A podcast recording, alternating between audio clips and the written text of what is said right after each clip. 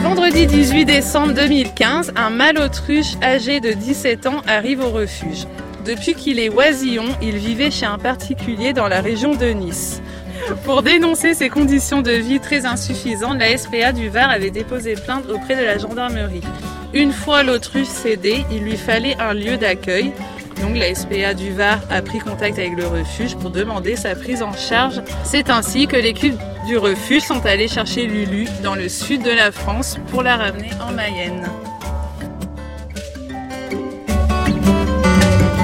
Elodie, chef animalière au refuge de l'Arche. Donc j'encadre les aides-soigneurs qui sont en chantier d'insertion et les soigneurs du refuge. Sont des oiseaux de grande taille qui peuvent atteindre 2 mètres en moyenne pour les femelles et 2 mètres 80 pour les mâles. C'est un oiseau qui ne vole pas du fait de son anatomie. Son espérance de vie est de 40 ans à l'état sauvage et de 50 en captivité. C'est le plus grand oiseau et le plus rapide. Elle se déplace en marchant grâce à ses très longues pattes musclées comportant deux doigts à chaque patte. Et c'est grâce à ses genoux flexibles et souples que l'autruche est très rapide et endurante.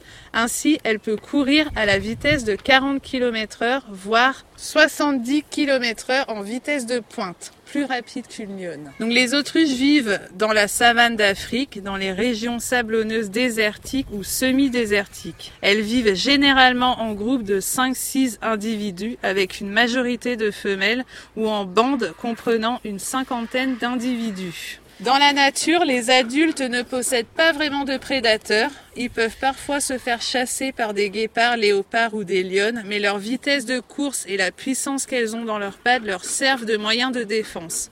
Elles peuvent tuer un humain ou un lion d'un coup de patte.